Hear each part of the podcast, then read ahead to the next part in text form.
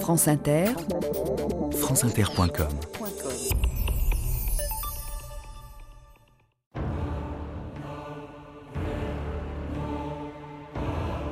Il en fut des femmes dans la résistance comme il en est des femmes dans la vie. Elles y ont fait toutes ces choses qu'elles seules peuvent faire. Elles y ont fait aussi ce que les hommes faisaient. Henri Noguer.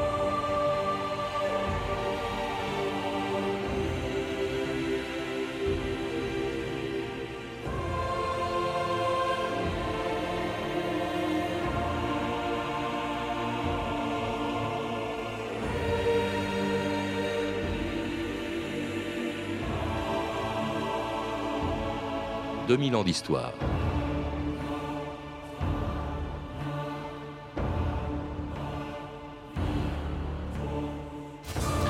Le 16 août 1940, dès le début de l'occupation, une Française, Blanche Pogam, était arrêtée à Boulogne-sur-Mer alors qu'elle tentait de couper les fils des lignes de communication allemandes.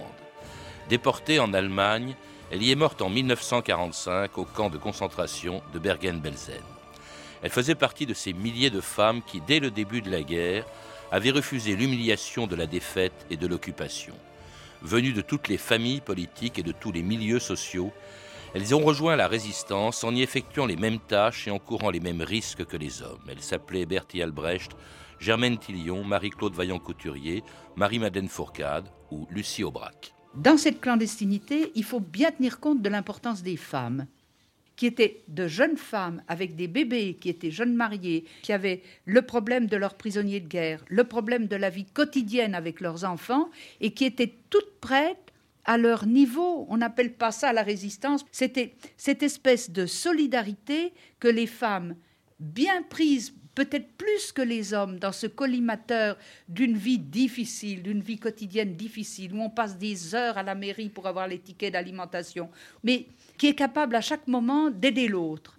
Mais nous avions une vie normale. Les clandestins, nous n'étions pas des gens avec des manteaux couleur de muraille, hein, des lunettes noires, et puis pour les hommes, de la barbe ou de la moustache. On avançait tranquillement. Je crois que c'est ça qui a fait que j'ai jamais été arrêtée, moi. C'est que j'ai toujours eu la chance d'avoir une vie normale. Christine Lévis-Touzé, bonjour. Bonjour. Vous êtes directrice du mémorial du maréchal Leclerc et de la Libération de Paris, et puis aussi du musée euh, Jean Moulin, et puis historienne, spécialiste de cette époque, de la France occupée, de la résistance, de la France libre, époque pendant laquelle les femmes, euh, comme euh, Lucie Aubrac que l'on vient d'entendre, ont joué un rôle considérable et une vie qui n'était pas aussi normale qu'elle le dit. C'est extraordinaire cette façon dont elle me parlait il y a quelques années de ce qu'était sa vie quotidienne pendant l'occupation, sa résistance car en fait je crois que c'est bien la première fois dans l'histoire qu'on voit des femmes à ce point mêlées à une guerre. Tout à fait. Je crois que c'est sans précédent. Même si pendant la Première Guerre mondiale, des femmes ont été volontaires pour être infirmières, euh, ambulancières euh, ou médecins à l'arrière du front ou tout proche du front. Et c'est vrai que c'est c'est tout à fait, euh, dirais-je, le point de départ d'une implication Implication d'autant plus euh, étonnante que les femmes euh, françaises sont mineures euh, civiques et mineures civiles. Elles n'ont pas le droit de vote. Hein. Au, printemps 1942, le général de Gaulle, qui dans sa déclaration au mouvement de résistance, annonce que le, moment venu, les, les, mmh. hommes et les femmes de ce pays élisent l'Assemblée nationale. Alors c'est vrai, elles se sont senties concernés au, même titre, au fond, quand même, que les hommes, c'est-à-dire par patriotisme, pour défendre la République, ou, comme disait Lucie aussi, euh, elle ne supportait pas bien qu'on envahisse son territoire euh, contre l'occupation, mmh.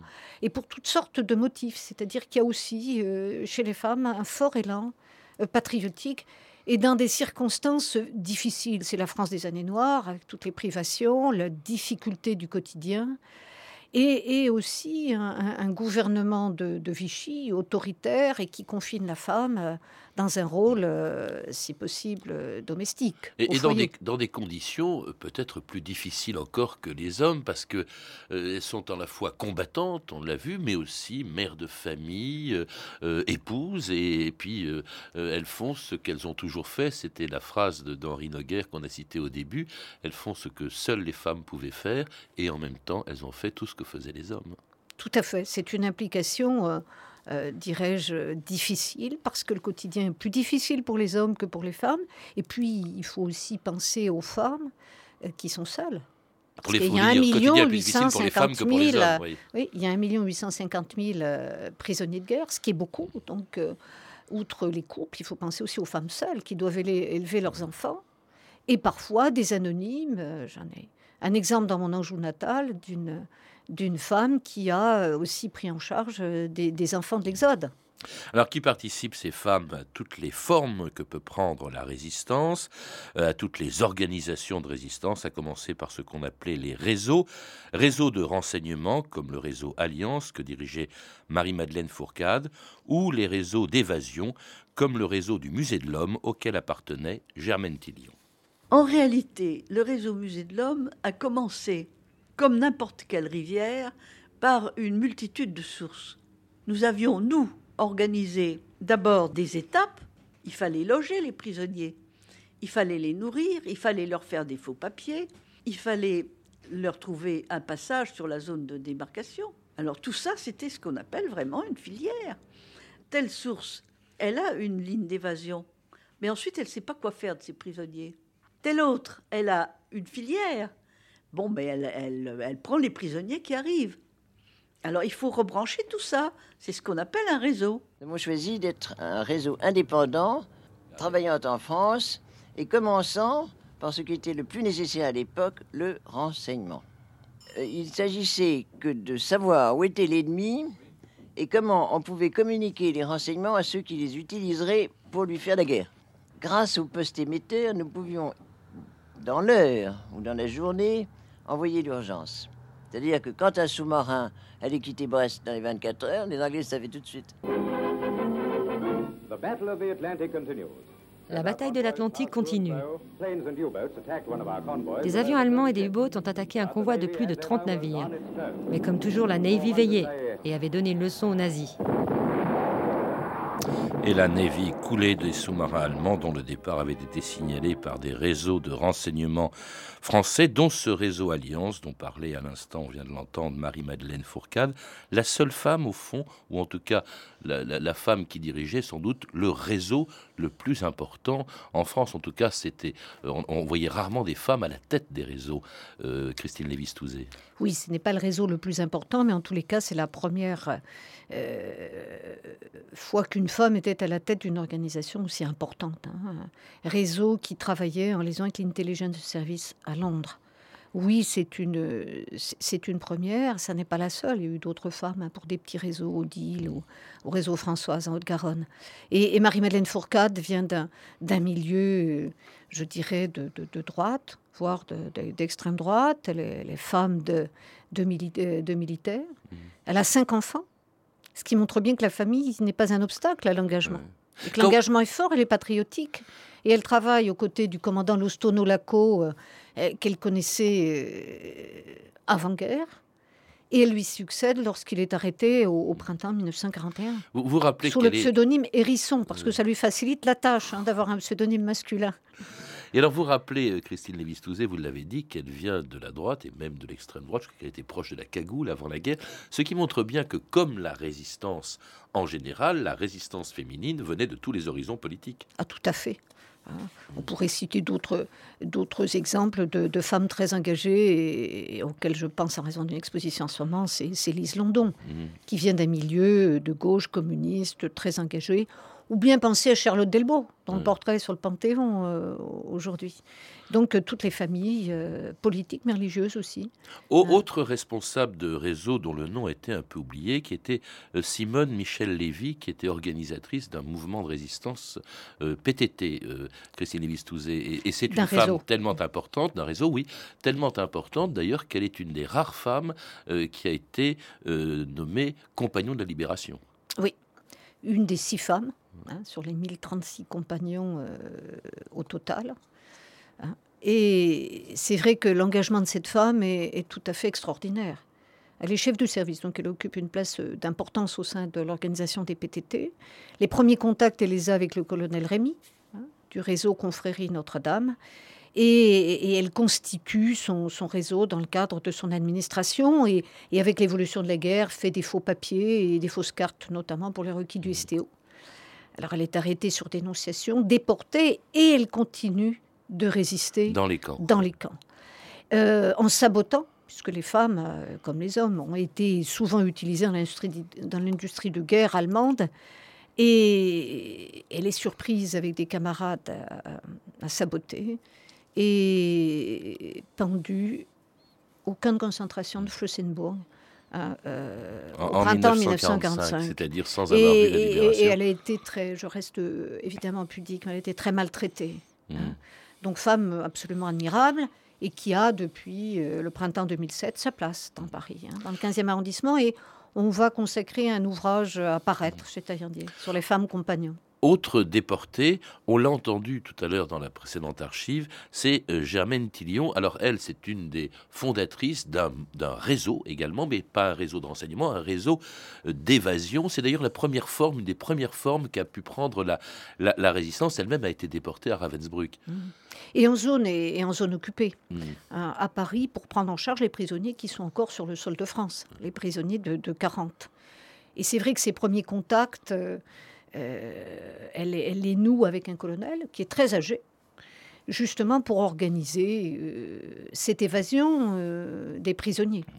Alors à côté de ces formes de résistance organisée, il y en avait qui ne l'étaient pas, des résistances spontanées, symboliques, de femmes qui n'appartenaient à aucun réseau, aucun mouvement, mais qui cherchaient quand même à manifester par tous les moyens, même les plus dérisoires, à manifester leur hostilité aux Allemands. Et qu'est-ce que vous pensez des relations entre les troupes allemandes et la population civile Personnellement, je trouve que les relations sont très cordiales et je remarque que partout, les Français, les Parisiens notamment, sont très empressés à donner les renseignements que demande un soldat allemand qui cherche sa rue, qui cherche un bon restaurant. Il y avait une chose que nous recherchions beaucoup, c'était de trouver un, Allemand Sonia Eloi. qui était perdu, qui ne savait pas où il était dans Paris. Et à ce moment-là, il disait qu'il voulait aller par exemple, à l'Arc de Triomphe, alors on lui disait d'aller exactement dans le sens contraire. On les faisait partir dans tous les sens. Ben, moi, j'étais à Marseille, alors sur la Canebière, on disait qu'est-ce qu'on peut faire pour les embêter? Raymond Tillon. Alors, euh, on disait, tiens, on va se fabriquer un drapeau, nous trois. Alors, on se mettait des, des couleurs qui faisaient le drapeau, et on se baladait, et on prenait tout le trottoir. Et puis quand les amants passaient, on leur cédait pas la place, on les faisait descendre du trottoir. Et on était heureux, on avait dit tiens, on a marqué le coup. Écoutez, un des multiples épisodes de la résistance du peuple de France. Madame Dubois était institutrice dans l'école communale de son village, quelque part dans les Landes. C'est le matin de très bonne heure. Les enfants sont à l'étude et ils travaillent en silence. Ils savent que l'heure approche où une division de soldats allemands va passer devant l'école se rendant à l'exercice. Oui, les voici. Et ils chantent. Il chante au commandement une chanson allemande. Écoutez, vous savez tous chanter la Marseillaise, n'est-ce pas? Oui, mademoiselle, Tous et à plein poumon. Allons-y.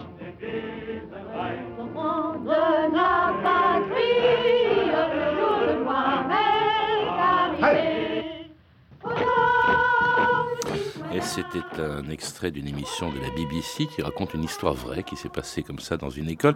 Alors chanter la Marseillaise alors qu'elle était interdite, s'habiller de bleu, de blanc et de rouge, bien sûr, c'est, ça semble assez dérisoire, Christine Lévis-Touzé, et pourtant c'était une forme de résistance et c'était une forme de résistance qui pouvait être dangereuse.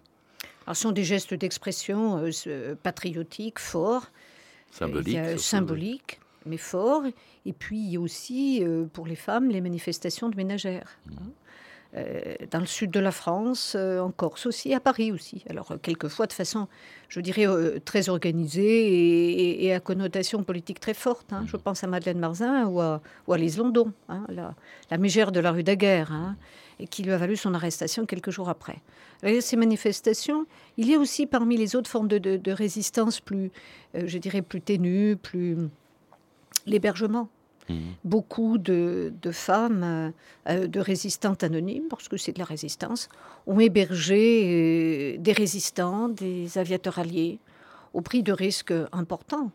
Mmh. Or, nourrir, loger était évidemment plein de risques de, dénonciation, mais il faut aussi savoir que l'occupation euh, était quand même assez forte en France et que ça n'était pas du tout sans risque. Elles étaient conscientes, des risques et le faisaient dans leur, cache, dans leur tâche quotidienne en estimant que c'était leur devoir. Il y avait l'hébergement aussi des juifs. L'hébergement des juifs et, et, des femmes qui ont été, je pense notamment à, à, à Denise Abadi, qui, qui, a travaillé de pair avec son mari, euh, Aboussa Abadi, qui a fondé le réseau Marcel pour justement mmh. cacher les enfants juifs dans la région de, de, de Nice et qui, qui, a été euh, déporté. Hein. Je pense à d'autres anonymes, Denise Morin par exemple et sa fille qui était gardien aux Invalides et qui ont œuvré aussi dans le cadre, on revient au réseau, mais d'aviateurs alliés, etc. Ah, il y avait aussi des manifestations patriotiques où participaient beaucoup de femmes, je pense au 11 novembre 1940, manifestations syndicales aussi comme celle de ces femmes ou filles de mineurs du Pas-de-Calais en juin 41. C'était dangereux puisque une de ces organisatrices, Emilienne Mopti, a été arrêtée, déportée et décapitée à Cologne le 18 juin 1943, à peu près au même moment qu'une des fondatrices du mouvement Combat d'Henri Freinet, Bertie Albrecht, arrêtée par les Allemands en mai 1943, est morte quelques jours plus tard à la prison de Fresnes. Henri Freinet au micro de la BBC le 6 octobre 1943. C'est d'une grande amie et d'une grande Française que je vais vous parler. D'une femme dont la vie et la mort resteront comme l'un des plus beaux exemples de la résistance française. Je ne peux dire tout ce que la France lui doit, car si elle est morte, la résistance est encore vivante. Elle savait que sa présence à mes côtés équivalait pour elle à une condamnation à mort. Le 25 mai, elle fut arrêtée par la Gestapo, transférée à la prison Montluc de Lyon, puis à Fresnes. Que dut-elle subir dans les jours qui suivirent? Nous ne le saurons jamais. Je ne l'ai pas vue mourir, mais je sais qu'elle est morte bravement. Je sais qu'elle n'aura ni parlé, ni faibli, et que c'est à la France qu'elle aura souri par-dessus les gueules hideuses des fusils allemands. Telle est dans sa simplicité et sa grandeur la vie et la mort de Madame Albrecht. Que ce nom reste dans nos mémoires. Les Allemands étaient chez moi, on m'a dit résigne-toi, mais je n'ai pas pu. Et j'ai repris mon arme. Hier encore nous étions trois, il ne reste plus que moi et je voudrais voir le jour de la victoire. Alors la victoire, eh bien, Bertie Albrecht n'a pas vu comme beaucoup de résistantes qui ont été tuées, arrêtées, euh, déportées. Euh, et avec elle, avec Bertie Albrecht, c'est une autre forme aussi de résistance à laquelle les femmes ont beaucoup participé. C'est celle des mouvements. Il faut peut-être rappeler, Christine Lévis-Touzé, ce qui distinguait les mouvements des réseaux dont on a parlé tout à l'heure. Alors les mouvements, euh, l'objectif, c'est de faire œuvre, de, de, grouper les efforts, bien sûr, pour faire œuvre de propagande, opposer une, je dirais, une information euh, à celle très pesante de l'occupant du gouvernement de Vichy. Et les réseaux, euh, leur mission est soit ils sont rattachés à Londres, soit à la France libre, soit à l'intelligence service, euh, pour faire simple, et prennent en charge l'évasion d'aviateurs, de prisonniers, ou font du renseignement fourni euh, à Londres, euh, à la France libre ou à l'Intelligence Service. Mais les mouvements, justement, comme Alors, celui de Bertie Albrecht, qui était le mouvement combat, dont elle est une des fondatrices avec Henri Freinet. Ah, tout à fait. Hein. Elle est cofondatrice avec Henri Freinet, vous avez raison de le dire. Et il le dit très bien, c'est un bel hommage d'Henri Freinet que vous avez choisi. Parce qu'elle est son inspiratrice politique. Ils se sont connus avant-guerre. Euh, c'est une femme très émancipée. Hein. Elle s'occupait de planning familial. Je veux dire que c'était une femme très avant-gardiste, très moderne. Euh, et même si elle s'occupe au sein du mouvement combat, hein, du, du, mouvement social, des œuvres sociales, c'est quand même quelqu'un qui a un rôle clé euh, dans le mouvement. Alors elle, est arrêtée, hein, c'était la deuxième fois qu'elle était arrêtée. Et on sait par les archives hein, conservées euh, au Val-de-Marne qu'elle s'est pendue. dans sa cellule à la prison de Fresnes, Mireille Albrecht, qui est maintenant décédée, sa fille, avait trouvé ces documents et justement, dans l'ouvrage dont je vous parlais tout à l'heure, on, on, fera mention de ces nouvelles euh, euh, affirmations, enfin, je dirais, mmh. ces nouveaux faits concernant Bertie, qui est une femme absolument exceptionnelle et qui a été honorée. Mmh. Alors, les très vite. Les mouvements, c'était les journaux clandestins. En fait, c'est un peu comme ça aussi qu'a commencé euh, la, la résistance, mais c'est leur, euh, fabrication, leur rédaction était dangereuse. C'était aussi le rôle d'agent de liaison. Beaucoup de femmes qui ont, qui ont rempli ce rôle d'agent de liaison, Christine Lévis-Touzé, et qui Alors- était extrêmement dangereux lui aussi. Oui, les, les agents de liaison, c'est un- c'est- c'est- c'est une mission qui a été accomplie effectivement euh, souvent euh, par, par des femmes parce qu'elles passaient mieux. hein. Dans, dans le rôle attribué aux femmes de l'époque, c'est vrai qu'elles étaient sans doute euh, moins contrôlées. Et c'est vrai que l'essence même des mouvements, ce sont les journaux. Hein. Euh, journal combat pour le mouvement combat ou défense de la France, hein, pour prendre ce mouvement d'étudiants euh, de zone nord et où euh, des femmes comme Hélène Vianney, de son nom de jeune fille, Motkovitch, a été avec Philippe Vianney cofondatrice, et puis il y a eu des femmes aussi au sein de ce mouvement comme Geneviève de Gaulle, qui ont Alors, écrit, ça, qui ont c'était- écrit, ce qui est plus rare déjà d'écrire dans le journal. la nièce du général de Gaulle. Alors, résistance sans armes, celle-là. Euh, résistance armée aussi. À la fin de la guerre, on verra des femmes prendre les armes, tuer même des Allemands. C'est le cas, par exemple, de certaines femmes de la MOI, comme Catherine Winter, ou encore de Madeleine Riffaut, qui, à la fin, eh bien, euh, c'est elle-même qui tuait des Allemands. Alors là, c'est une résistance qui va extrêmement loin euh, dans son courage, dans ce danger que ça représente aussi. Oui, c'est vrai que ce n'était pas un fait courant que, que, les, femmes prennent les armes. hein. Pour les, résistantes des mouvements, on disait les femmes sans uniforme, et là, euh, ce sont les, les- les femmes armées, des francs-tireurs et partisans, et qui ont très tôt, pas qu'à la fin de la guerre, hein, à partir du moment où les francs-tireurs et partisans euh, euh, naissent, et même un peu avant, ont, ont- ont participé à l'action armée hein, par les, les attentats, les sabotages, etc. Il y en a une dont on a un peu oublié le nom, c'est France Bloch-Serrazin, qui a été déportée et guillotinée, et qui, qui a été pris, euh, prise les armes à la main.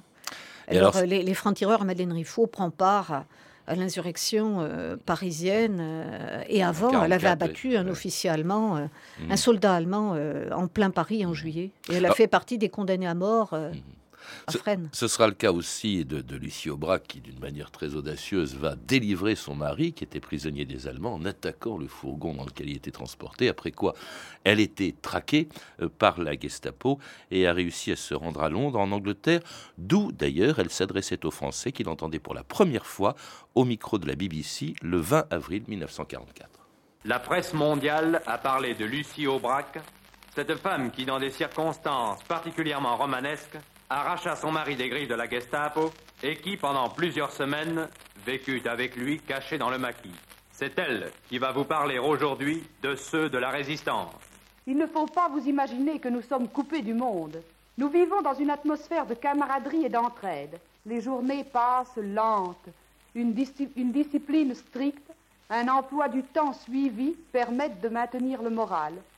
Chacun a conscience, dans cette armée sans uniforme qui mène son combat sur le sol de son pays, d'être avec ses alliés un artisan de la victoire. Amis, entends-tu le vol noir des corbeaux sur les plaines Amis, entends-tu les cris courts du pays qu'on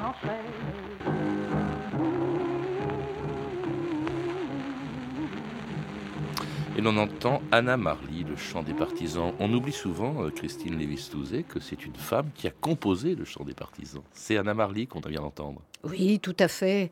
Hein, Il y a beaucoup d'histoires oubliées. Ouais. On le savait. hein. Alors avec Anna Marly, on est dans une autre forme de résistance. D'abord, il y a cette- ce chant merveilleux qui était celui de la résistance. Il y a aussi la présence de femmes qui résistent de l'extérieur, d'Angleterre et au sein des forces françaises libres du général de Gaulle. Ah, tout à fait. Le général de Gaulle met sur pied en novembre 1940, le 7 novembre, le corps féminin, hein, qu'il appelle ensuite le corps des Françaises euh, libres, et qui, qui est mis sur pied par euh, l'ancienne championne de tennis Simone Mathieu. Et il y a des femmes qui tout de suite euh, contractent un engagement, et comme les hommes, elles s'entraînent avec leurs euh, collègues euh, anglaises à Bonnemousse, hein, à la caserne. Elles signent un, engagement euh, militaire comme les hommes, pour la durée de la guerre plus trois mois, subissent un entraînement. Et, parmi elles, il y a des parcours tout à fait singuliers. Alors, il y a des femmes médecins qui vont, par exemple, faire partie des ambulances à field et au Moyen-Orient et qui, euh, s'occupent des blessés euh, sur les théâtres d'opération. Il y a d'autres femmes qui sont euh, employées comme plantons sur les toits de Londres pendant la bataille d'Angleterre pour identifier immédiatement les, les- incendies naissants. Et, et du reste, l'une d'entre elles périt au, au printemps 41. Euh, la femme aussi de Joseph Aquin, hein, qui, Marie Aquin, qui, qui, est une des premières et qui contribue aussi à organiser. Et l'objectif du général de Gaulle était de, de remplacer partout où cela était possible, les hommes, bien sûr, puisqu'il faut rappeler que la France libre, au départ, les forces françaises libres, c'est assez peu de choses. À la fin de l'année 1940, c'est moins de, de, de, de 5000 hommes. Alors, au total, ces femmes françaises libres sont 430. Euh, parmi elles, d'aucune, une, une, chimiste qui est toujours là, la, la plastiqueuse à bicyclette, Jeanne Boeck, a été parachutée en France euh, envoyé en France et pour former au sabotage euh, des FFI euh, en Bretagne. Il y en a une célèbre, c'était Joséphine Baker. Tout à fait. Alors elle qui a été... Et tout cela euh, en faisant face aussi à la maladie grave. Hein, elle a eu des pépins de santé très graves pendant la guerre. Euh, aux renseignements. Elle fournissait des renseignements depuis le Maroc et elle avait le grade de, de lieutenant. Alors, il y a ces femmes françaises, mais il y a toutes celles aussi qui, qui ont travaillé au sein des états-majors à Londres. Et par exemple, c'était une femme qui était responsable du, du service des écoutes euh, radiophoniques. C'était important, et les femmes officiaient à la radio euh, pour faire le décodage des messages qui arrivaient de France. Hein. Il y avait celle qui était engagée aussi par les services britanniques. Je crois que c'est le thème du film que j'ai pas vu. Oui, là, ben le, qui sort les, ce les soir. agents de renseignement, Ouais. des femmes employées par le Special Operation Executive, qui est une, au fond une branche de l'intelligence service mise sur pied en 40 et qui ont été envoyées en mission en France. Il y en a une cinquantaine. Est-ce qu'on peut, parce que vous avez cité un chiffre, est-ce qu'on peut dire combien de femmes, quel est le pourcentage de femmes qui euh, ont travaillé dans la résistance sous toutes ses formes, y compris à, à l'intérieur, bien sûr, surtout? Alors, écoutez, euh, c'est de l'ordre de, de, de 12%, mais c'est un chiffre à, revoir, dirais-je, à la hausse. Pourquoi? Parce que, si vous voulez, le, critère pour faire le chiffrage, c'est les cartes de volontaires résistants. hein. Et, pour faire simple, toutes les femmes n'ont pas demandé une reconnaissance. Après la guerre, elles sont rentrées chez elles. Elles ont retrouvé ou leurs activités ou leur foyer, et puis elles n'ont rien demandé. Alors, euh, quand on voit à l'heure actuelle, en fonction des travaux historiques, leur rôle dans la résistance civile, c'est-à-dire euh, elles ont été les intendantes hein, de, la résistance, en quelque sorte, au sens noble du terme. Et donc, euh, évidemment, ça, ça, mérite une revalorisation. hein. Vous indiquez six femmes compagnons, c'est peu, oui. Et il faut imaginer que les hommes eux-mêmes, les chefs, qui pouvaient les, proposer comme compagnons? Ben, C'était les chefs de mouvement, les chefs de réseau, et pour souligner les parcours de ces femmes. En même temps, les chefs de mouvement, vous citiez Henri Noguer, l'historien, mais il était aussi résistant. Mais comme Claude Bourdet ou, ou- ou d'autres, comme Henri Freinet tout à l'heure, on saluait le rôle des femmes. Hein, agents de liaison, courrier, etc. Mais pas seulement, on les a vues aussi euh, combattantes. Enfin, on a vu cette résistance féminine sous toutes ses formes. Puis il y a les engagés volontaires on- de la fin de la guerre. Je pense euh, a- aux ambulancières de la division Leclerc, euh, les Rochambelles. On a oublié, on a oublié le nom de toutes ces femmes, de, à part quelques-unes, quelques très rares, euh, et, au fond, euh, et, et qui, et qui n'ont obtenu le droit de vote. Est-ce que le droit de vote des femmes en 44 a un lien avec leur présence et leur participation à la résistance, Christine Lévis-Touzé Parce qu'au Oui. fond, c'est presque le seul Oui, bénéfice. oui, puisque c'est la- consultative provisoire qui, vote euh, euh, cette mesure euh, au printemps 1944. C'est le prolongement de la déclaration mouvement du général de Gaulle que je vous citais tout à l'heure, hein, du, du printemps 1942. Et puis c'est l'aboutissement normal de tout un débat qui avait déjà eu lieu au lendemain de la Première Guerre mondiale. Et il faut dire que la France était très en retard sur l'Angleterre et sur l'Allemagne. Merci Christine Lévis-Touzé de nous avoir rappelé donc la participation des femmes dans la résistance. C'est aussi ce que vous faites dans un livre collectif, Les femmes dans la résistance en France, qui réunit les actes du colloque international de Berlin d'octobre 2001 et qui a été publié par les éditions Talendier. À lire aussi Les femmes et la résistance, dirigé par Laurence Thibault, publié à la documentation française dans la collection Cahiers de la résistance, et puis aussi un livre sur une femme dont on a parlé aujourd'hui, Simone Michel Lévy, héroïne et martyr de la résistance PTT, compagnon de la libération, un livre de Jacques Péqueriot aux éditions Cêtre, ainsi que la revue Historia de ce mois-ci qui consacre deux articles aux femmes dans la résistance, avoir aussi deux expositions, Il n'y a pas d'enfants ici, Auschwitz, Grossrosen, Buchenwald, au mémorial du maréchal Leclerc de Haute-Cloque et de la libération de Paris que vous dirigez, c'est à partir du 8 mars, et Germaine Tillion, ethnologue et résistante au musée de Bretagne à Rennes jusqu'au 4 mai 2008. Avoir également deux derniers volets du documentaire de, Christophe Nick, La Résistance, qui seront diffusés sur France 5 les vendredis 7 et 14 mars à 15h30. Et je signale enfin la sortie aujourd'hui dans les salles du film Les femmes de l'ombre de Jean-Paul Salomé. Vous avez pu entendre des extraits d'entretien que m'avaient accordé ces femmes résistantes pour le documentaire Les premiers résistants, diffusé sur France Culture en août 88. Vous pouvez retrouver ces références et une bibliographie plus complète par téléphone au 32 30, 34 centimes la minute sur le site franceinter.com. C'était 2000 ans d'histoire.